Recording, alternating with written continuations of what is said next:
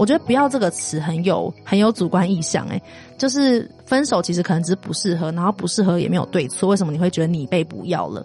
就是蛮有趣的观点吧。所以我觉得，嗯，当你怎么看待分手，就会怎么影响你看待下一段关系。真的就是到你比较能够肯定自己，更能够理性的分析，说到底我之前的关系出了什么问题，我要负的责任是什么，他要负的责任是什么。这一段关系不可能只是一个人负责，一定是双方都有责任的。所以，到底我们各自负的责任是什么？然后理清楚，你会比较知道要往哪个方向前进，怎么成长，还有你的价值其实不用被别人决定，这样。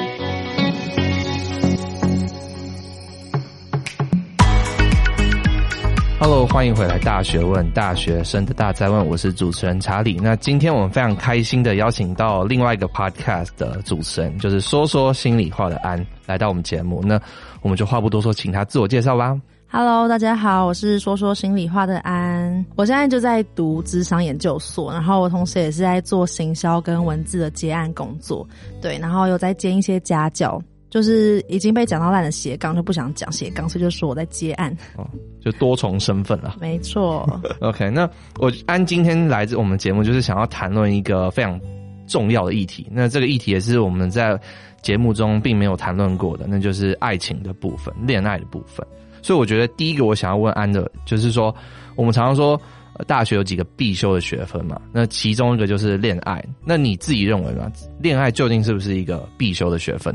对我来说，我自己个人会觉得蛮必修的，但这但我觉得其实还是看个人的选择，对啊，像是查理不是医学系学生嘛，就是大家都知道医生、嗯、就是医学系的学生很忙，然后可能大家心中都会有一些各自的 priority，就是会设定说我在大学里面我应该要学到什么，跟我想要获得什么。那我觉得就是这个就是个人选择，但我自己那时候会觉得说，哦，如果可以谈一场在大学的时候可以谈一场恋爱也还蛮好的，对啊，所以其实还是可以去思考看。看自己呃期待的是什么，然后能不能兼顾，然后所以可以去分析一下自己的排序。那你觉得呢？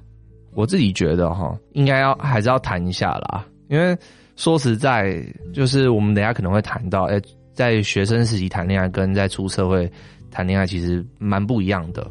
对，那谈恋爱不是说你一定要走到最后，我觉得我想大家应该可以认同，就是不是每一场恋爱都最后都会是成功的。但是如果你没有尝试过的话，你可能会不知道你对于恋爱的想象是否是正确的。也就是说，我们对恋爱总是想象美好的情况，那种粉红泡泡嘛。所以，当你还没有谈的时候，你一定是充满的美好想象。那你谈了之后，我想谈过恋爱，你都会知道，并不是那么美好啦，就是还是会泡泡破。对，就是会有身兼一些其他的责任在，你会有遇到一些困难，你会有一些挫折，然后你会觉得。呃，就比较现实一点啦，简单的这样讲。所以，当你真的实际上去谈恋爱，就会呃，对于恋爱可能有一个比较实际的想象。那对于你未来找另一半的话，就是第二、第二任、第三任的时候，你可能也许会比较能够呃，就是进入状况这样子。嗯，嗯，这也就是为什么大家都说暧昧是最美好的阶段，嗯，因为就还不需要承担那个责任。对，没有责任。对，责任的部分大家都觉得、嗯、听起来就很沉重，这样。对对对。所以总结就是，你觉得是必修吗？你刚刚的意思是？啊、呃，我我自己觉得大学，大家可以讨论一下大学时候的恋爱跟出社会之后恋爱差异在哪里。嗯、但我觉得，如果自己觉得是身身兼可以负荷的话，我觉得其实是可以，是真的可以来谈场恋爱。对，但我觉得也不用强求，就是不要说我一定要谈恋爱，然后为了谈恋爱，然后而去勉强自己跟一个不适合人在一起。嗯、了解，就是呃鼓励。但是呢，也不用为了谈恋爱而谈恋爱了。嗯，就随缘，嗯，就是好像也没有说谈恋爱或不谈恋爱哪一个是更优或更劣的。嗯嗯，对。那再来就是呃，引申出另外一个问题，可能是说，呃，有些人可能比较忙，或者是你可能 priority 跟跟别人不一样，像查理一样。对，就是会不会有那种不适合谈恋爱的人，或者说不适合在大学期间谈恋爱的人，就有没有这样的人？还是说你觉得？呃，有另外的想法。我觉得就是如果要问说，嗯，怎么样适合谈恋爱的话，嗯，我觉得只要自己准备好就可以。准备好可能就有分心里面跟现实面。那心里面可能就是你自己是一个，我觉得最理想的状态是你一个人的时候，你是一个很 OK 的，然后你也能够过好一个人的生活。嗯，然后在你过好一个人生活之余，你觉得，哎，你想要找一个人可以分享，然后他也是一个。呃，你可以跟他一起去激荡不同的火花，然后去分享生活。嗯、我觉得这样的心态是很好的。嗯、然后，如果你不是那种好像你很空虚，然后很寂寞，非常就是想要找一个人陪，然后想要从他身上渴求或是索取一些。去索讨一些东西的话，嗯、我觉得那就是对我来说是一个比较准备好的状态。嗯，然后现实面准备好，比较像是可能你自己评估自己的状态是时间、空间，然后跟你现在已知的所有挑战，你觉得你是接受，你愿意去尝试看看的话，我觉得那就是现实面上面觉得呃觉得可以准备好的状态。像你像我觉得。有些人就是知道说自己太忙，嗯、然后没有办法兼顾。我觉得这也是一个很明智，然后很理智的判断啊。嗯、所以我觉得好像就是你主观上面认为自己准备好的话，你就可以尝试看看。嗯，了解。嗯、OK，所以就等于是说，有点像对自己有一定程度的了解，那你应该就是准备好，然后可以去谈恋爱。嗯，没错。嗯，对。像我自己目前规划就是，呃，谈恋爱可能对我来说。目前没有那么必要，因为我现在蛮多事业上发展，然后就可能需要就是专注在这上面。当然，如果有随缘的话，那当然也也不排斥啊。但是这个人可能就要接受，说我可能没有时间约会，或者是可能比较没有时间放放这个心在上面。那如果你真的遇到一个你超喜欢的人出现，然后那你会调整你心中的排序吗？嗯，我觉得这是非常好的问题。我觉得我目前对于超喜欢或者是很适合的定义来说，可能是要能够接受我的生活形态，跟能支持我自己的梦想这样子。对，那如果今天这个人没办法支持我的梦想，或者是融入我的生活形态，我就会觉得我们不适合。至少我目前的理解可能是这样啦。其实就看得出来，你现在蛮大的重心就是有一个比较渴望优先发展的一个顺序。嗯，所以其实好像如果那个人能够配合你的话，你觉得在一起也无妨；如果不行的话，其实你也没有一定要谈恋爱这样。对，嗯，我觉得这可能也是跟我呃前任比较有关，就是前任分手就是因为他，我觉得他没办法太认同我的理念或价值嘛，或者是没办法融入我这样的一个生活形态。对对对，所以我觉得我们不适合点在这，所以这也是为什么我觉得我的下任可能要找像这样的人。对，可能就是他自己也有他自己忙碌的事情，嗯、然后他对爱情的想象也是不一定需要这么多时间。嗯嗯嗯嗯，是吧？怎么好像变成我在讲？好 很棒，就是要问查理的卦、嗯。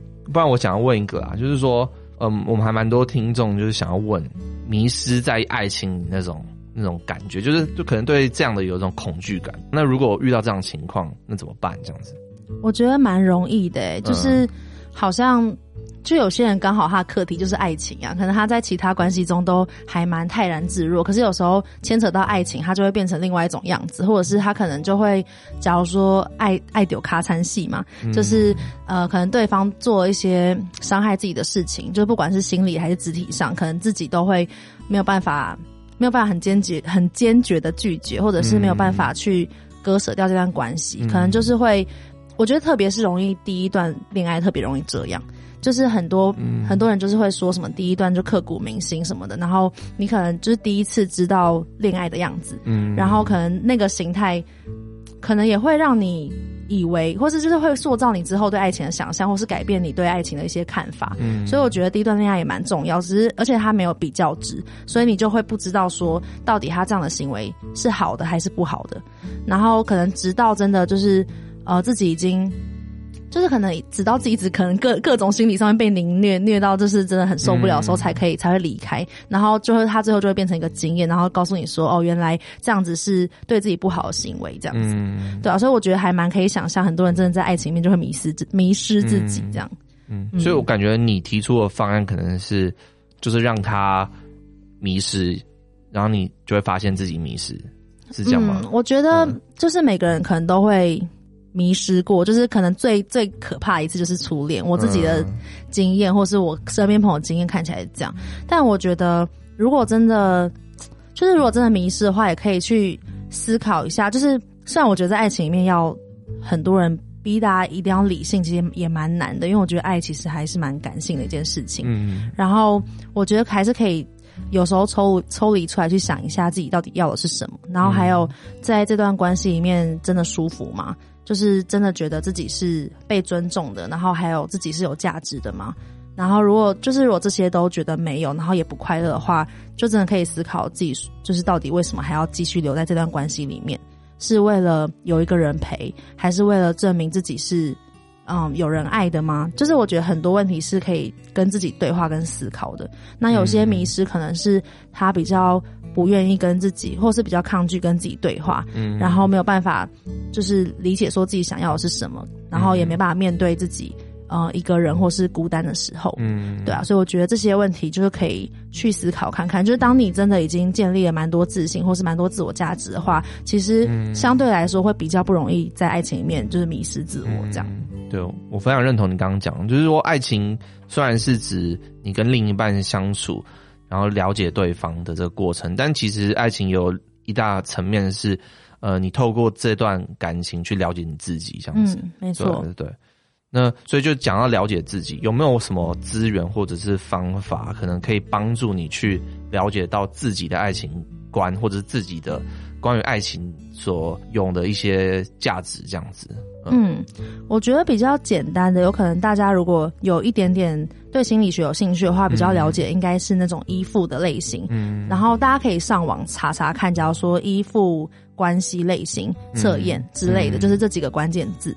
然后他们会，你可能就会上网看到，呃，有些题目测验，然后会让你帮你整理出你可能会有四种类型，你可能会是其中一种。嗯、那我就简单跟大家讲一下这个概念。嗯、然后依附类型其实基本上，它就是在讲说，呃，从人每个人出生的时候跟父母的那个依附形态，嗯，然后每个人呃，就是会有一个原生自己的一个依附模式。假如说可能。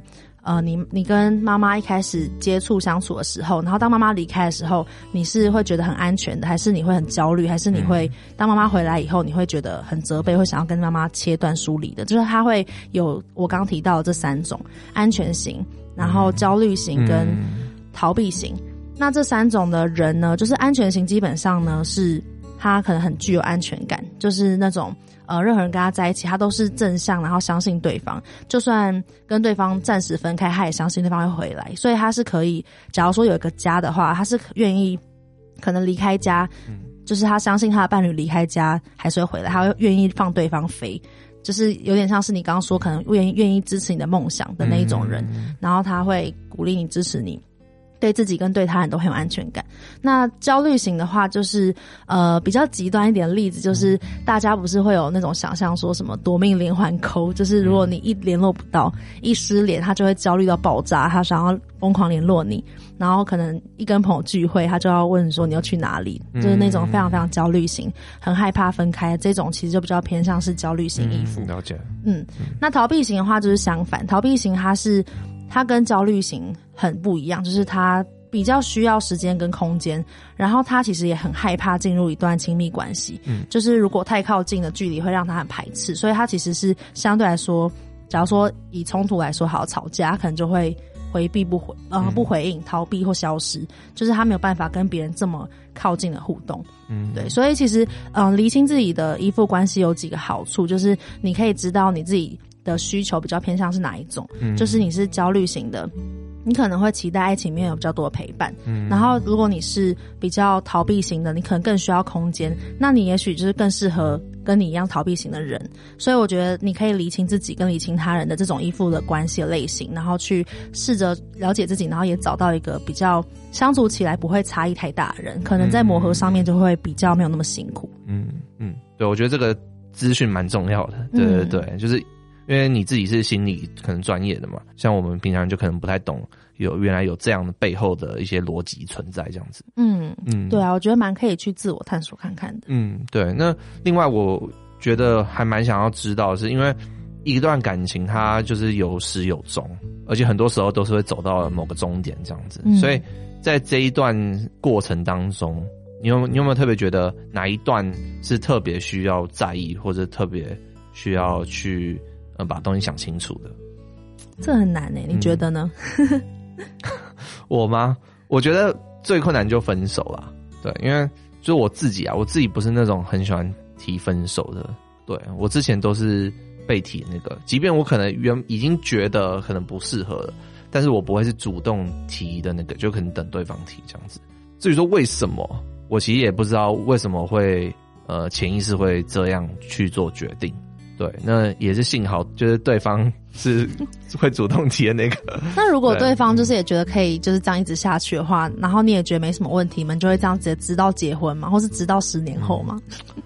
我觉得我的样本数没有那么多，所以我可能不知道说，呃，我如果今天对方迟嗯迟迟不提的话，我会不会最后会不会逼急？对，就是我可能可能没有没有那么多样本数这样子，对吧？不过我觉得可能有一部分是因为我觉得感情不是那么重，就我没有把感情放那么重，所以如果今天有或没有，我相对对我的影响来说，并没有到那么大。嗯，对，就对。那如果就是觉得有跟没有好像都没有太大的差异，嗯，然后没有遇到那种非分不可的理由。对，就是虽然讲的好像。说好像没有那么大差异，好像很难听。就是我我没有很投入感情，但我觉得的确是这样。就是我可能只放三十趴，那所以如果剩下七十趴七十趴的生活没有变，我觉得没差。那如果对方觉得，诶、欸、他放七十趴在里面，那当然这七十趴有跟没有那就差很多，所以他就会好好思考说，诶、欸、要不要提分手？我自己的感觉是这样啦。对，嗯、就是两个人对爱情放的比重差很多的时候。对，对啊，那你觉得嘞？有没有什么？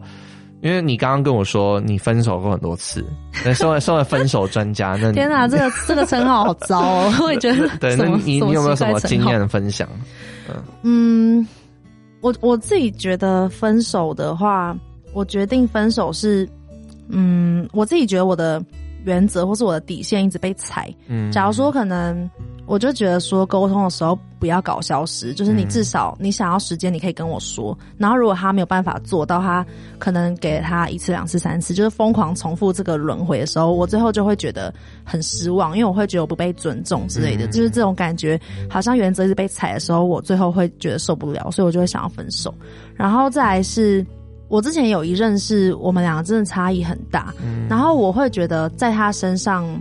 我觉得他爱的不是我，而是他对爱感情的想象。嗯，就是他会有一个比较理想的情人的样子，然后他会想要把它套在我身上，然后那那也让我觉得不太舒服。就是所以说到头来，其实都是跟尊重比较有关的议题。嗯，我可能就会觉得，呃，假如说他可能想要一个什么贤妻良母啊、温良恭俭让的太太之类的，然后我就觉得，一方面我也没有想那么早结婚，然后二方面我觉得我也不是那种类型的人。再来就是可能我们观念差很大的时候，他可能也比较。没有办法尊重我有我的想法，还有他的想法，我觉得可能就是不太成熟吧。所以那时候最后也是疯狂吵架，然后吵到后来，我就觉得这种不适合，又那么常吵架，就是干脆分手好了。嗯，对。然后，呃，就是最后还可以再带到另外一个分手的想，嗯、会决定分手的一个很蛮大的因素是觉得感情的关系不太平衡的时候。我觉得我相信这应该是蛮多人。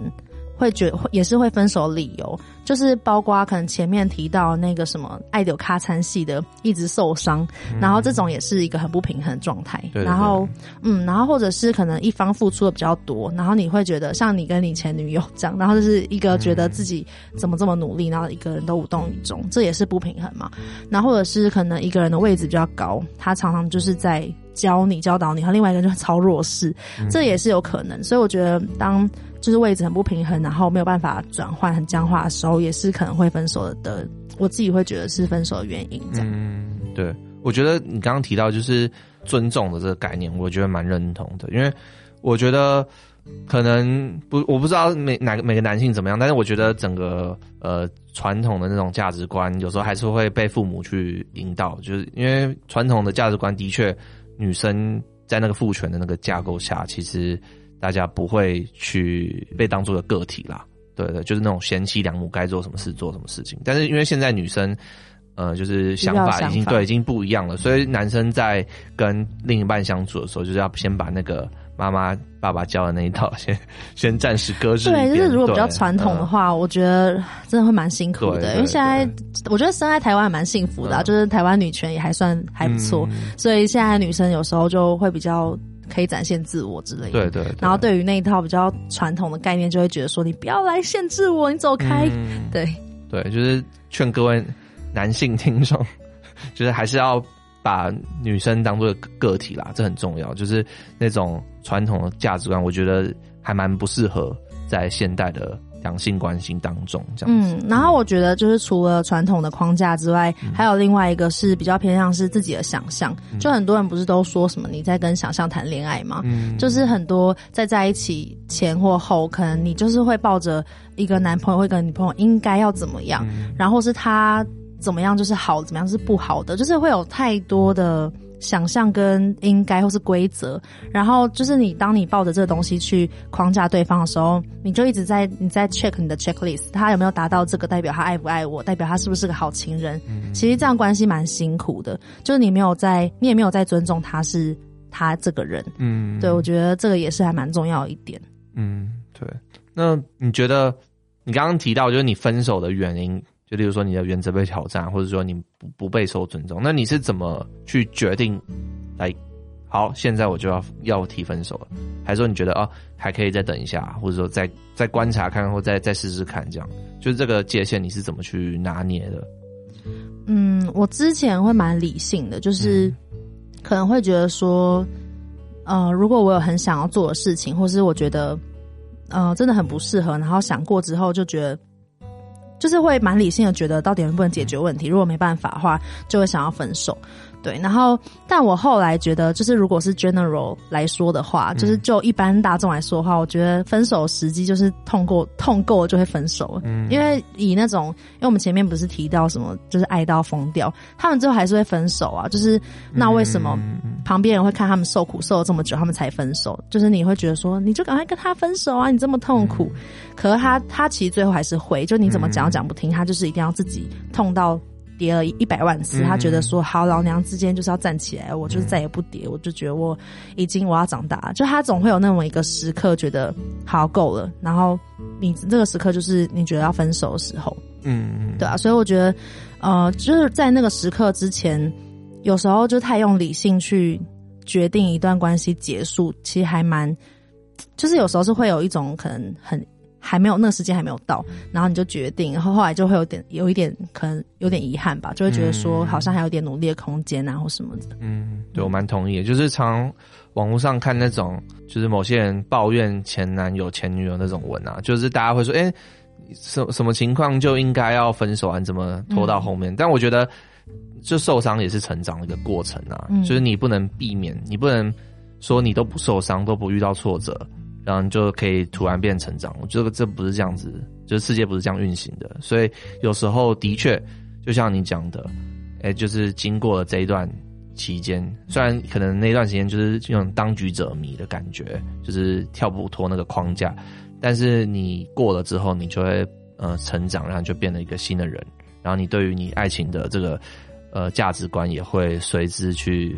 变得更更成熟这样子，对啊，我觉得，嗯、而且我觉得你开始说的很好。我觉得其实另一半或者是爱情，其实就是很像一个镜子，它是帮助你更认识你自己。嗯，包括你什么时候你会生气，你在意什么，就是你都是透过跟对方的互动，你会越来越了解。嗯嗯，而且就是在顺带一提，大家真的不要再乱听信网络上说什么怎样就要分手。我觉得爱情就是没有那么单一啦，就是它不是可以这么呃这么简化。去叙述的东西，嗯、就是他很多东西就只存在两个人之中。就算分手或劈腿好了，就是有些有些，就是大家都喊说分手劈腿就呃什么劈腿就分手啊。嗯。但还是很多夫妻或是很多情侣，他们可能经历了很多劈腿或出轨或外遇或很多大大小小的事情，他们还是决定走下去，而且他们可能也就是最后他们真的成功了，或是他们真的也 work out 出他们自己的方式。所以我觉得。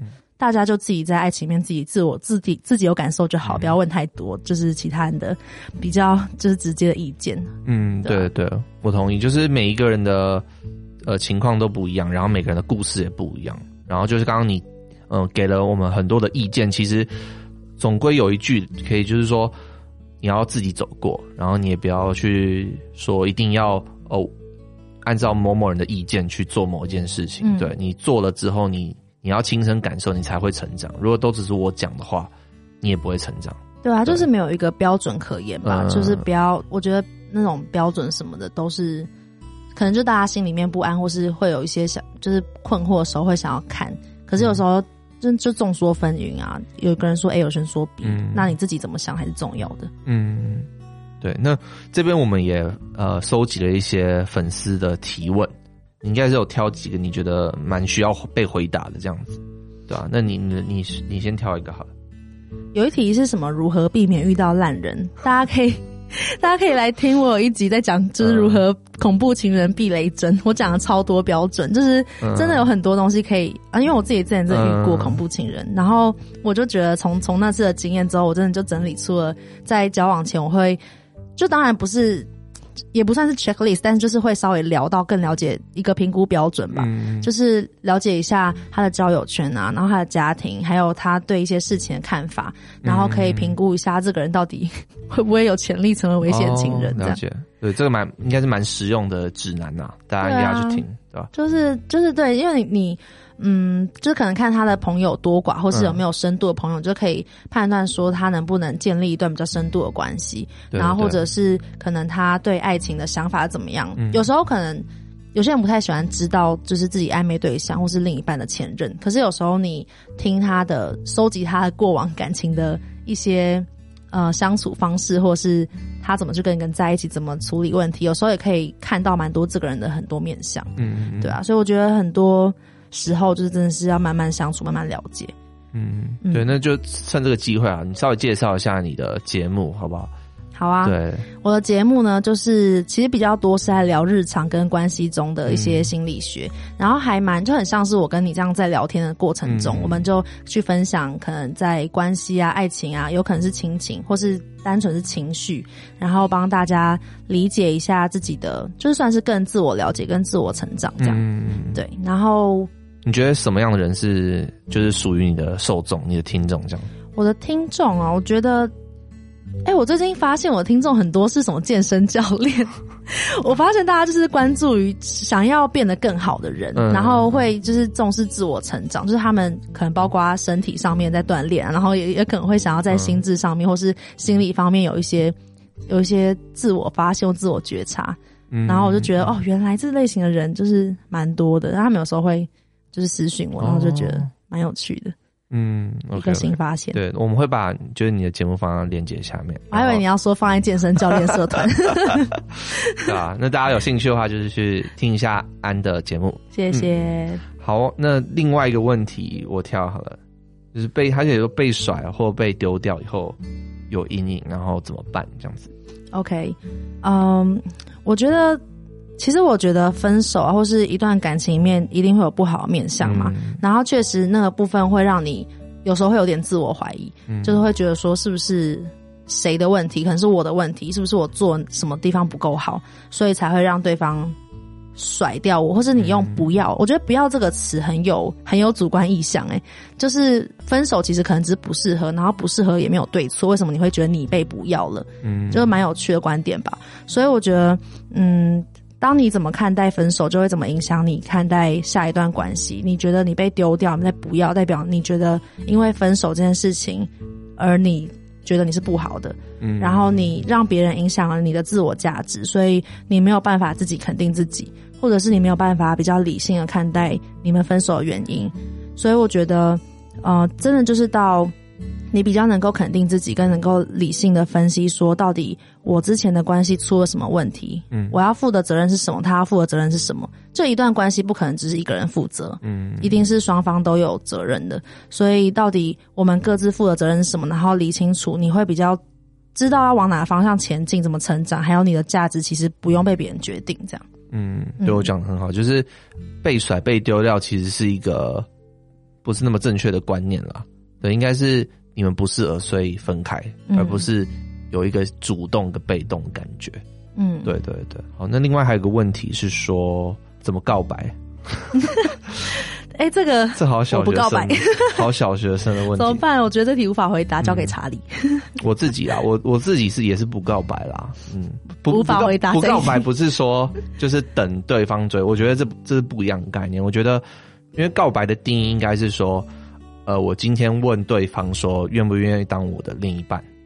对，那那这个就是应该是大家公认告白的一个定义啊。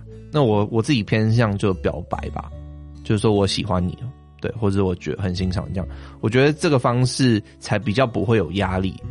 如果今天你说愿不愿意当我的另一半的时候，对方要承担那个对要回回答，对要他回答这个问题，那今天我单纯说我喜欢你或我欣赏你的时候，对方并没有任何压力，他只是哦，我了解你的心意。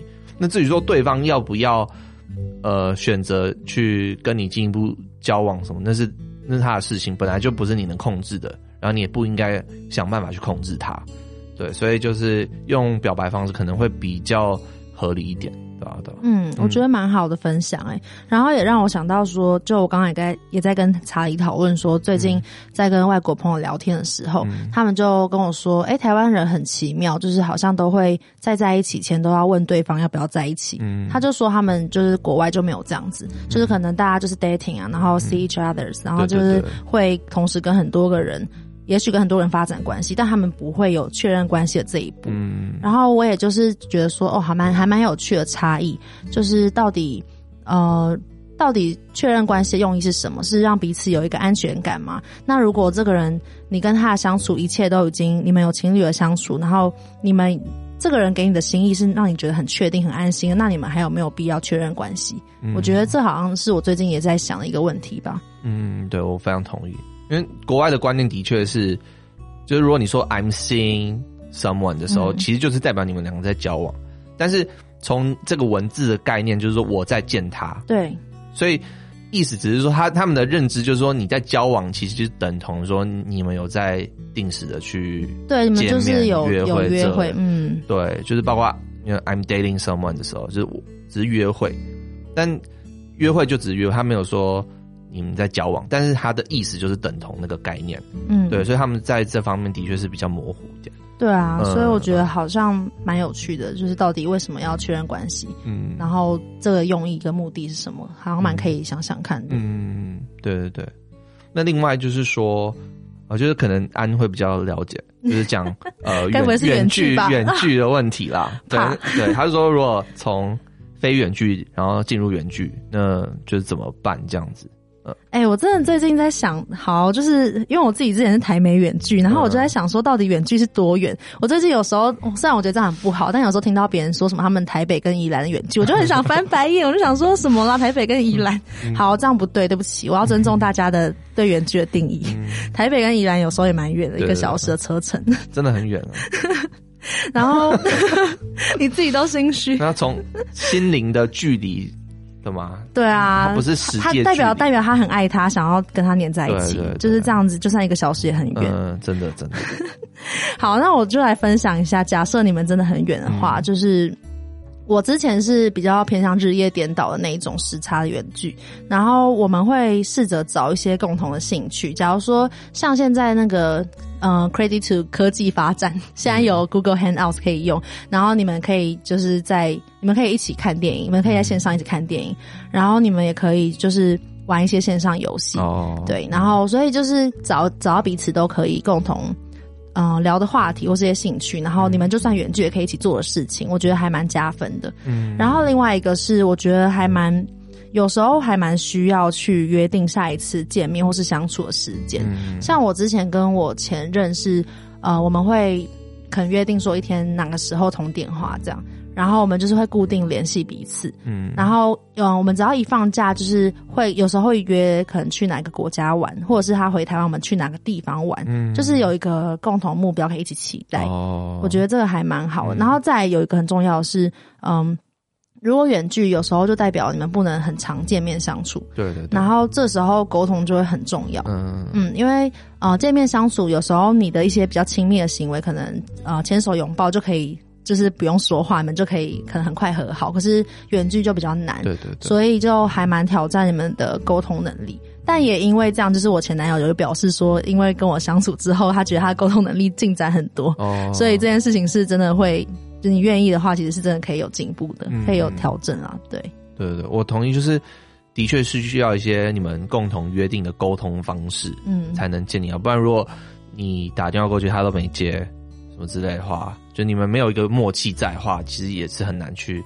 对啊，很难维系啊。对，就是如果又见不到面，真的很难。我们之前真的是什么四五个月才见一次那种。嗯，对。然后另外讲科技的部分，我觉得我有看过几个案例，就是他们会一起在线上读书。哦，好浪漫！就开开视讯，然后其实也没有讲话，但是就读书这样。嗯，对，我觉得对学生可能也可以朝这个方向去做，这样子。我觉得还有一个问题就是，应该很多人想问，就是和平分手的问题，就分手可以当朋友啦。要唱歌了吗？嗯、分手后做不成朋友，不要当朋友啦！分手后就不要当朋友了。为什么？为什么？你就是你朋友那么多，你一定要跟你前任当朋友吗？他可能就没朋友啊，有那么缺 你这个？反正我觉得，我我真的会觉得分手后很难马上、嗯、就是可以当朋友，可是不要想要不要马上就当朋友，嗯、不可能，因为一方面就是那个界限很难拿捏，嗯、就是你。朋友这么多种是哪样的朋友？该不会是怎么样可以牵手可以拥抱的朋友吗？那那、嗯、那不就是跟情侣一样？对对对，还是说你们互相信任，然后然后就是那个地带很模糊？对，我同意。对，然后再来就是你们相处的转换很困难，因为你们一开始就是互相喜欢彼此的状态，你们想要跟彼此亲近，嗯、然后你们就是做着情侣的事情，然后一夕之间蹦，你们可能某一个下午突然就分手，隔天你们就要从一个。前一天还牵手拥抱，然后接吻的情侣，突然要变成朋友，你们谁会知道该怎么做？对，这件事情很困难啊。然后你们对彼此的身体或者是你们的相处的记忆都有一些呃共同的回忆，然后跟一些习惯。嗯你可能看到他，你就想要抱他，想要牵他。那你要怎么样，就是改变成朋友相处模式？嗯，对啊，我觉得蛮难的。对，我同意，就是这种心灵的东西还是要时间去冲淡，它不会是你立刻可以转换。就是我们本能上不会这么做了，对吧？嗯，然后另外我想讲也是说，你就算要当朋友好了，对方不一定要啊，所以其实你只能控制一半，所以你你也不用想太多。要不要当朋友这件事，并不是你决定的。简单来这样讲。嗯就你只能决定你的部分，对对对。就有时候你可能感觉你好努力哦，可是对方就是拒你于千里之外，嗯，对啊。但我觉得可能那也不是你的问题，就是每个人都有自己的议题，他就是没办法克服，他就是走不过，那没办法，就是你就 do your best，然后剩下就就是。就只能听天由命这样，嗯，但我还是觉得鼓励大家，就就是真的要做朋友，不是不行，因为我身边有这样案例，包括呃，其实我跟我前任现在关系也蛮好的，虽然我觉得有时候还是会有点困惑那个界限拿捏，但我觉得就是像我跟我前任之所以可以。还是保持友好关系，因为我们真的是远距嘛，所以我们也见不到面。我们真的是九个月没见，嗯，然后我们也不会说什么，还是分手之后每天聊天什么，不会这样子。嗯、然后我的朋友们也是可能在分手之后交过几任，然后呃，前提是分手是愉快的分手状态下，嗯、然后后续还是可以跟这个人持续的再去当个普通朋友，嗯，这样，所以还是可行的，只是不要期待一定要马上。嗯，对对对，嗯。嗯啊，那另外就是说，你有跟我提到，你觉得可能在学生时期谈恋爱跟未来出社会谈恋爱，其实状况蛮不一样的。所以就想请你分享一下，你觉得什么不一样？然后面对这些不一样，你会怎么去做？这样子，我自己觉得最近蛮大的一个感触是，因为刚刚提到什么开始到结束的整个阶段哪个很困难，我就觉得，哎，以前大学的时候不会觉得开始一段感情很困难呢，嗯、就是好像。人脉就大爆炸，就到处都认识人，然后随随便便都可以交很多朋友。嗯、然后大家好像也没有什么目的的来往，也不是说出社会就有目的，只是出社会之后就变成你的生活圈会蛮窄化的。嗯，就算参加活动，可能很多都是一次性的，没有那种很长期的活动，嗯、或者是可能大家就是同认识同事。所以，包括我身边的很多朋友都跟我说：“天哪，就是毕业之后好像蛮难认识异性的。嗯”对，所以我觉得好像在开始跟认识人阶段会有一个蛮大的差异。嗯嗯，然后再来就是觉得时间观跟金钱观吧。嗯，就是这两个是是因为是这两个身份不同而有很大差异的部分。对对对，就是大学生就是时间多啊，这倒是真的，真的。对啊，就是时间真的哇，就是。超多，就是随便拿去算，你就要随便翘个课去看个电影什么，就是完全那个时间感，就是跟出社会之后，你一想象你自己一到五都要工作，然后你不得不可能下班都不知道几点了，嗯、那种感觉是很不一样。你可能唯一有的可以掌控的时间，只剩下下班的那一点点时间跟假日，嗯、那就是这这这两个身份，就是对时间观就会差很多。然后再来就是，嗯。反正因为出社会之后就是用时间赚钱，嗯、所以比起大学生来说，可以用的钱跟资源当然就是比较多。对对，对。所以我觉得，就大学生可能 maybe 还要省吃俭用。如果你没有富爸爸或富妈妈的话，嗯、然后出社会之后，你就嗯啊，你就是很努力的工作，所以有时候想犒赏自己，有时候就会想要花比较多的费用去买一些或者做一些喜欢的事情，这样。所以我觉得这两个部分可能就是在跟学生跟出社会人交往的话，我觉得可能会有一点挑战。嗯嗯，那这样怎么办？就是我们观念上要改变吗？我觉得。就是变成就看那个大学生到底会能不能体谅吧。嗯、就是我我我我看到案例是有时候有些学生就觉得说为什么都不陪我，嗯，然后因为他们时间很多，比较闲的人就会想要要求比较忙的人多一点陪伴，对，类似这样子。然后包括金钱观啊，那就变成嗯，可能出社会的人要体谅学生，好像都要吃比较。嗯，简简单一点的，或是比较省钱一点的，或进行一些比较便宜的活动。嗯、所以就是我看到比较偏向是这两块，双方要调试一下，就是共同要有一定的期待啦。就是我们现在已经知道说，我们两个的状况可能差很多，所以我们在期待上就要更多的共识，这样才容易走下去。要调整一下，就是对方跟你的真的就是要去理解对方的状态。嗯那很谢谢你今天聊那么多了，我想要再让你做个总结好不好？就是把今天聊那么多跟爱情有关的东西，稍微呃浓缩一下，让大家可以带回去。哇，我们今天聊了真的很多哎、欸。嗯、呃，我觉得就是好像对我来说，整体来说，我的爱情观是，就是不管你现在是在一段关系中，还是你是单身的，嗯、我觉得都很好。嗯、因为我觉得好像社会上蛮多，有时候有些价值是不是觉得说好像。一定要有另一半才是比较好的，嗯，大家就会在那边靠腰说不想要单身过节啊什么之类的。